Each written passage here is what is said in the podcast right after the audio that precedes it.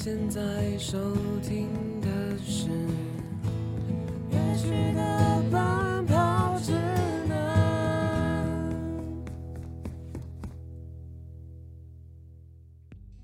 Hello，各位好，欢迎收听本周的乐曲奔跑指南，我是泰瑞，今天是泰瑞出任务。那今天呢，泰瑞要来和一个非常特别的职业进行访谈。那今天我们要来访谈的职业呢是配唱师。那今天呢，我们邀请到的来宾是我们的 Fiona 老师吴南颖老师，让我们欢迎他。Hello，大家好，我是 Fiona。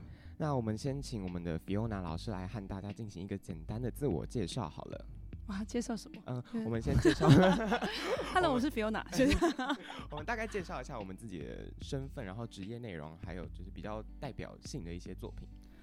好，嗯，我就是最最初最初是一个创作歌手，嗯，对，然后后来就是慢慢慢慢的就做到幕后去了，嗯，对，然后所以在后幕后也有从事和声啊、配唱，然后还有词曲创作这样子，嗯，跟教学。嗯，我记得老师很久以前有参加过歌唱比赛，哦，那很小，超级无敌小。那是不是？哎、就是就是在节目上可以网络上 Google 我是不是？被发现了。对，因为其实有看过老师之前有就是发行过一些作品，然后也有就是去进行一些创作等等的。那我们想要先请老师就是大概跟我们分享一下就是自己的歌唱经历，就是你是怎么一开始是怎么踏入歌唱的这个领域的？哦，这个真的很夸张耶！我以前小时候根本没有想要唱歌，然后是因为我要讨好一个一个很讨厌我的女生，啊，为什么？因为他就很讨厌我啊，然后我就讨好性人格，我想要讨好他，两个讨。然后后来就想说他很喜欢唱歌，我就带他去参加有那个什么社区，就是什么信义区什么区的歌唱比赛，嗯，对。然后本来想说我跟他两个人报名双人组，嗯对，然后就可以有更多的互动嘛，好像我在追他一样，我的天哪！可是没有，然后后来他就说不能双人组，就变成要个人组，嗯，然后个人组之后就仇恨增加，因为他就没有入围，然后我入围，而且我还第一名，这样 Oh my god！好骄傲哦。对，那因为其实我 老师老师已经害羞到整个脸都遮起来。呃，老师因为踏入了，就是因为这样子踏入了歌唱领域，那后来是怎么样子，就是踏入这个，就是这个，或者是说业界领域的呢？其实那个时候去参加很多歌唱比赛，嗯，然后也有签给唱片公司。哦，但那个时期是被冷冻的，就是他签一票人，但是目前对你没想法，但也怕别的公司把你会牵走，，对，所以他就先签来等着看。当 UB，对对对，嗯，所以后来就是还有去见了很多制作人，嗯，对，因为有唱一些广告歌，就有一些作品嘛是，是是，然后就，可是他们都觉得我的外形就是不够好，嗯，对，所以到最后就辗转遇到一个公司，他们就看中了我可能可以创作的才能，嗯，但当时我并没有想要做创作，我想要做的是唱跳，哦 好赞哦，好赞哦！其实老师是，其实老师是萧亚轩路线的，什么不是说低音，我那时候高音，我想要走李玟 Coco，好老哦，我的妈呀！Coco，对，那个时候就很想走李玟 Coco 的路线。滴答滴吗？对啊，那个时候我还，而且我还因为要模仿他，我还去弄了一堆就是红色的毛线，Oh my god！然后在头上像弄的红对，然后我觉得我看起来超像人妖的。发疯。那唱片公司当时在那个 audition 的时候是有这个红头发的造型的吗？那那时候就有被，就是没有被看中，是马上被剔除的。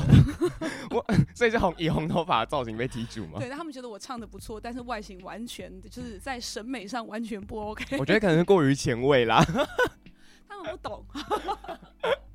好，那其实我们聊到那么多，因为其实老师目前到现在已经歌唱经历非常就是丰富。那当初为什么会想要从幕前转职到幕后呢？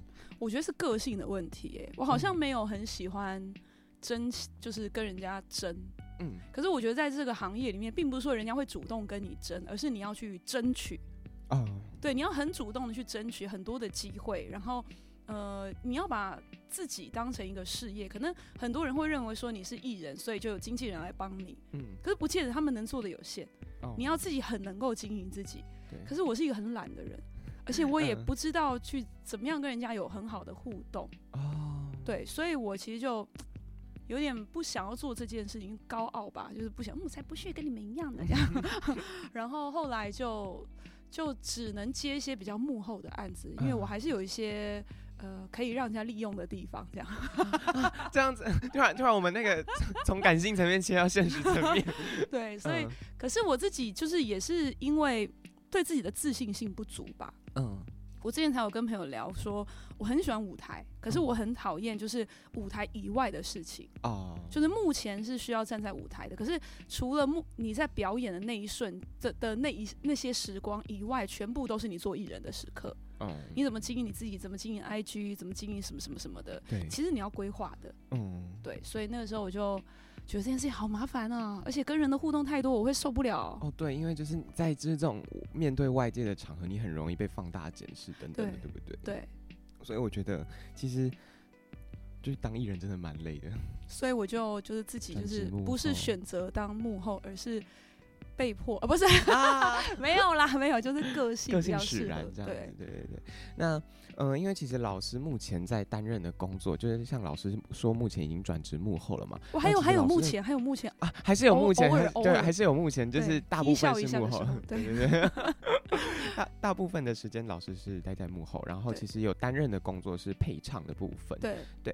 那嗯，老师想想问一下，老师自己认为，就是你在进行一段歌唱表演的时候，应该需要注意的是什么呢？哦，很多耶。其实每个人不一样。现在如果是用教学的角度来看的话，就是每个人是不一样的。嗯，所以呃，譬如说有一些人他是个人魅力很强，嗯，那他唱歌的能力也不会太差，可是因为他个人魅力很强，在表演上他应该要强化他的个人魅力。哦，对，就比如说他可能哦，就有点像那种真的很会唱歌的人，可是他其实在台上不太会 talking。对，然后所以他可能要去加强这一块，这样。哎，加强也不见得，如果他加强起来会显得他很笨拙，就要把它拿掉。哦，他反而要呈现一种很酷的状态，就不要拿掉，就拿掉 talking，帮他放一段过场，对对对对，或是用一些影片去协调，嗯，对，program 带过去，对对对对对，因为不然，因为之前我们做一个，呃，不是我们做了，就是我有去参加一个节目，然后我当时做的是一个指导老师，可是因为它是一个很大型的选秀节目，那你就会看到。艺艺人私底下的一些样貌，比如说一个男的，他可能没有很帅，然后他的才能也就是也还不错，可是好像很难在他身上找到一种亮点。嗯，所以那个时候节目的那个就是算是视觉设计方嘛，他们就帮他设计了一个服装，然后舞台的灯光是怎样，然后跟他讲说，你在唱完的时候，你都不要笑。你在唱的时候都不要笑，然后你就在前面唱的时候你是坐着的，然后后来到什么什么地方你就站起来，然后你可能手要指上什么地方，然后那个地方会有个光会刚好透出，就是刚好弄到你的，对，然 后你就会出现一种，就是会有种让他的氛围感变得更好。嗯，可是那个时候他就因为做了这件事情，然后他吸引了一票迷妹，就他本身在演唱的表演上。应该是还好，可是因为他的歌写的还不错哦，对，然后可是他又不是很善于表演，动作肢体也很僵硬，可是就帮他设计这样子，他就强化了他整个人的人格这样子。理解，因为其实刚刚老师有讲到说，呃，在节目指导的时候，他会有那个动作的指引嘛？对，那这其实算是，这会算是会在他歌唱当中算很重要的一环吗？因为他是视觉表演。表演就不能完全只有听觉，它还有视觉的一些美感。嗯，所以我们所要所有要做的都是为了要强化他这个人的特质。譬如说，有一个人很会唱歌，可是他很害羞，就好像你刚刚讲他不会 talking，但他可能连演唱的时候都不敢睁眼的时候，哦，那他这样子就很难吸引观众的目光。嗯，那我们就要想办法让他再多一点什么，去增加他的魅力，也不能说完全就是去配合他，但要帮他增加一点什么，让他。譬如说，你就要练习某些时候眼睛要张开，但是你会紧张，所以你眼睛盯着什么地方啊？对，但是你可以不用刻意的做动作，因为你会很不自在。嗯，那那个时候我们就利用一些灯光 spotlight，让你整个人大家可以完全沉浸在你的歌声当中，类似这样。哦，好酷哦！对，你可以观察，就是当你一个人在表演的时候，你可能觉得哇声音很好听，可是你会不自觉的低头下来划手机的那一刻。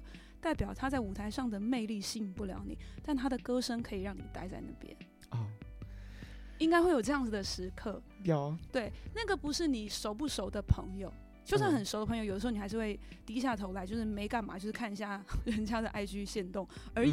对，就是你没有办法。可是有一些人他们在台上，你也不能说很好笑，可是他就会让你就是盯着，就开始发呆，你开始想起你的一些可能曾经发生过跟这首歌有一点相关的事情。对，那那个时候代表其实你进入了那个人的声音当中，但为什么会进入？有可能是因为他的声音，那绝对是演唱当中很大的部分，但更多的是他表现的方式。声音只是一环，嗯，对。可是整个舞台的呈现也很重要，就两者配合，他才能有最完美的那种感觉吧。对对。那因为其实老师目前当的职业是幕后，然后其实有算是配唱制作人的角色。那我们其实今天也是主要找老师来看我们聊配唱制作人这个部分。那想要先请老师和我们的听众介绍一下配唱是什么呢？配唱其实是呃，它有新的音乐的元素，然后跟歌词的元素。但这当这两个东西打到的时候，譬如说歌词写的很悲。而音乐却做得很快乐的时候，可能歌手就不太知道怎么诠释了。对，那我要帮他们把这两个东西融合在一起。还有一点就是，可能歌手很会唱，他也能够让这两个东西融合，但是唱片公司要求他的属性不是走这一块。嗯，比如说给他一首很有感情的歌，他也很会唱，但他的，譬如说他的人设是甜心教主，如果是这样子的话，那他就不能唱的太像唱将型的。嗯。对，没有，不是那种好声音感觉的。对对对，你可能就要唱的再更偶像一点点。嗯，对。那如果说公司帮他转型的话，那就要再讨论会是怎样。嗯，对。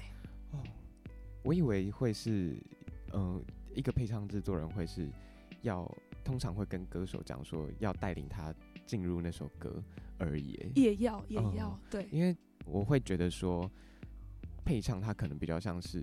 有点有点像那种引路人的那种感觉，因为其实通常有时候歌手在唱歌的时候，那首歌不一定会是他写的，对，所以我会想说，可能配唱制作人就比较像是带领他进入那首歌曲的那种引路人的感觉，这样子。嗯，那其实老师有之前有帮蛮多歌手有进行过配唱的经验，那想问一下老师，就是通常在配唱帮歌手配唱的时候遇到。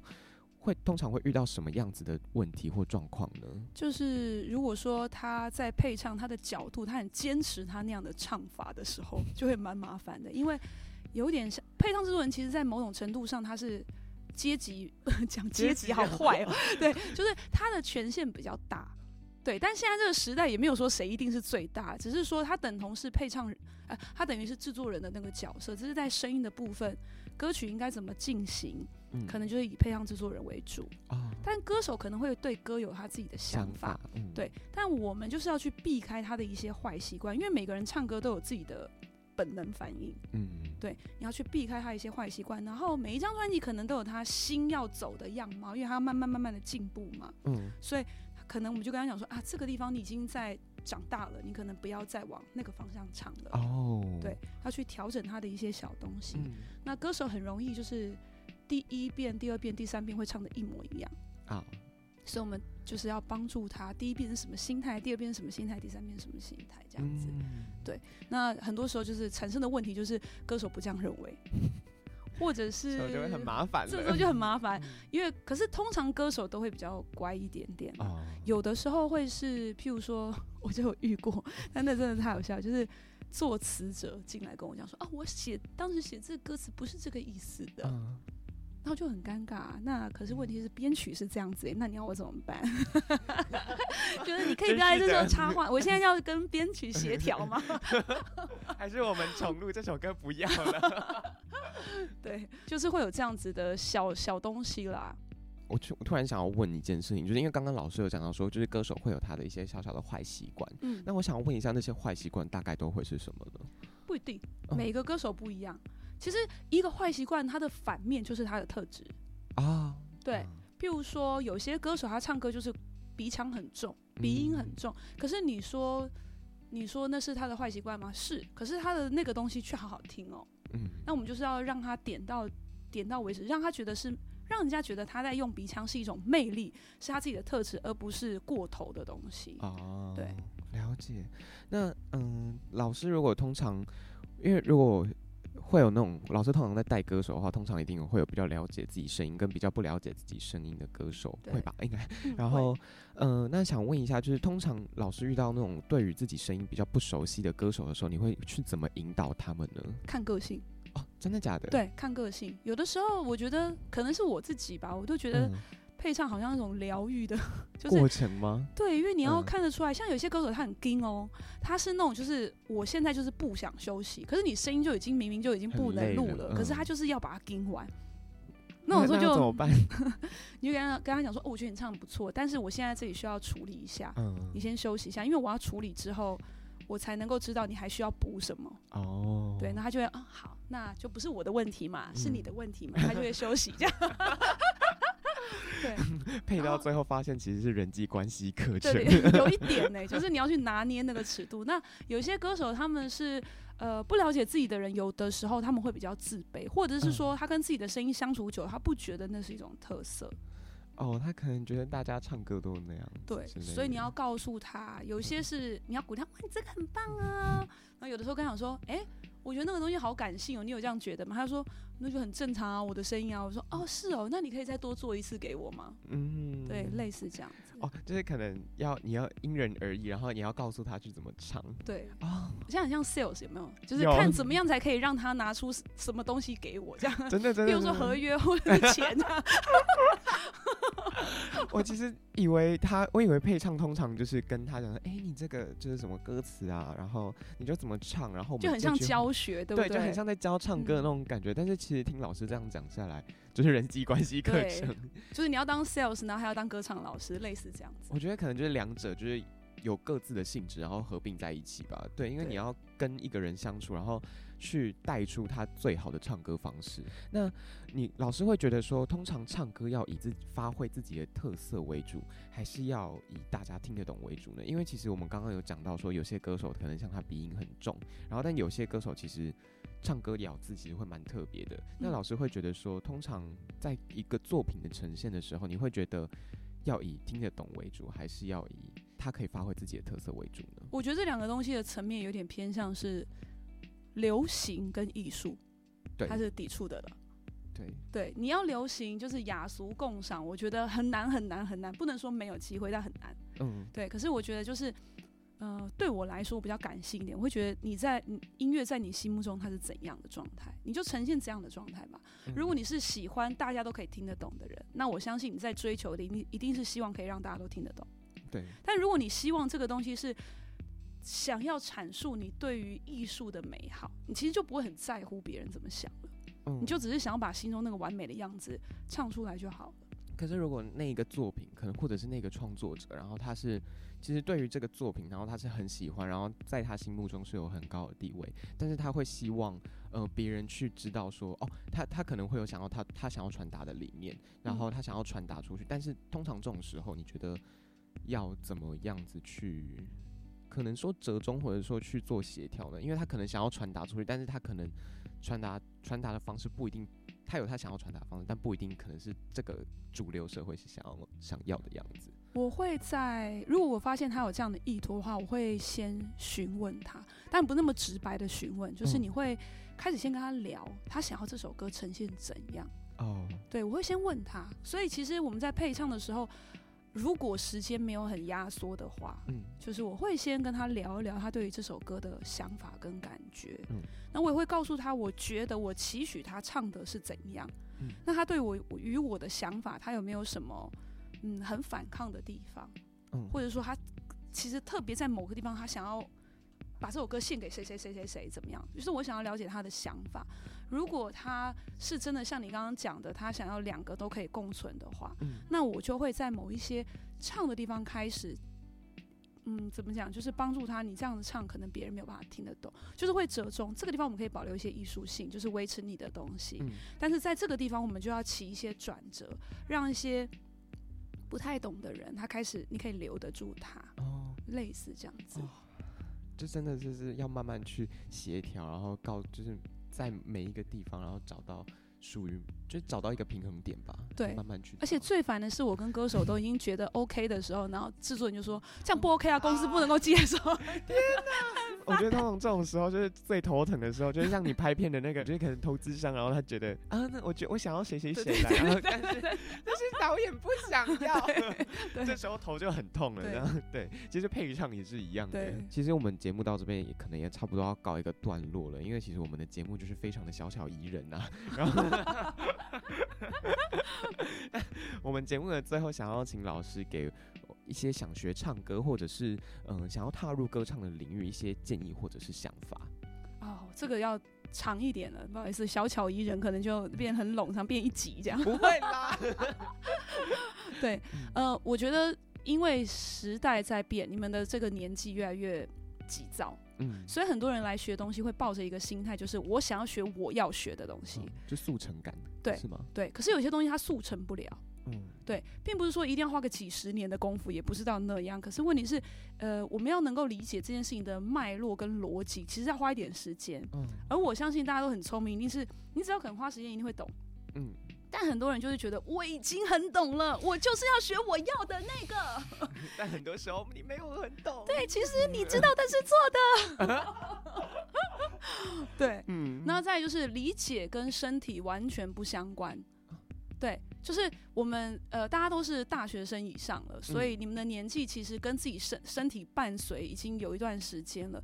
那可是到大学时候学习的东西就会是脑袋学习，就是你当你理解了，像英文，你理解了之后就觉得好像自己身体可以做得到。可是我觉得唱歌它比较像健身哦，你理解不等于你的身体可以做得到哦。就像你去健身，你知道你在做这个动作，但是你那个动作不一定是正确的，是一样的概念吗？对，或者是说我知。道我这样做正确，但不代表我明天就会有腹肌。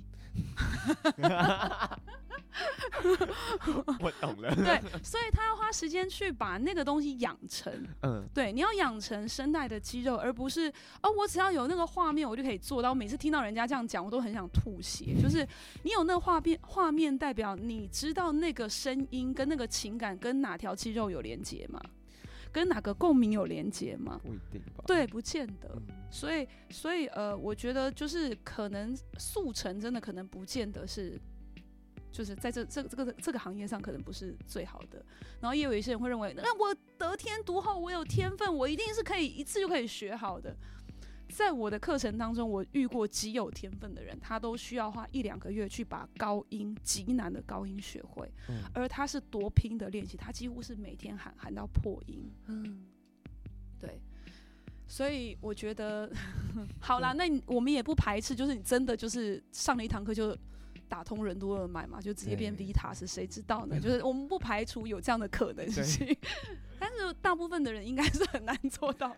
而且我觉得 Vitas 应该也是练习很久才能飙成这样吧？对啊，我觉得在这个时代，其实，嗯，如果你真的很想追求速成的话，其实我觉得不是不行，但是你要想想，现在还有 AI，对，AI 也是速成。我跟你讲，AI 练的比你还快，真的。我觉得人最没有办法取代的就是他，就是真。就是给人那种真诚的感觉吧。对，对我觉得你唱歌，就你唱久了，然后你知道要怎么表现这首歌的时候，然后你也练到一段时间，你知道怎么去真诚的，呃，呈现一首歌，然后并且用对的方式去打动听者的时候，我觉得反而才是你学会唱歌最重要的一个里程碑吧。对对。那其实今天很高兴邀请到 Fiona 老师来跟我们聊那么多，我真的觉得这集好棒哦！谢谢。对，嗯呃，之后呢，我们也会邀请到更多的就是音乐音乐幕后的一些制作方面的来宾，然后来跟我们聊到更多关于音乐制作方面的东西。那我们今天就真的很高兴邀请到 Fiona 老师来上到我们的节目。那乐曲的奔跑指南，我们就下周再见喽，拜拜，拜拜。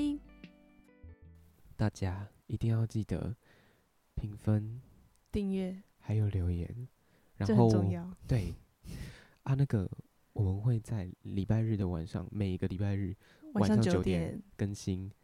啊，我们不是在电台播的节目，所以我们不会有重播时间。对，想点就听。对，随选随听。是的，大家拜拜，拜拜。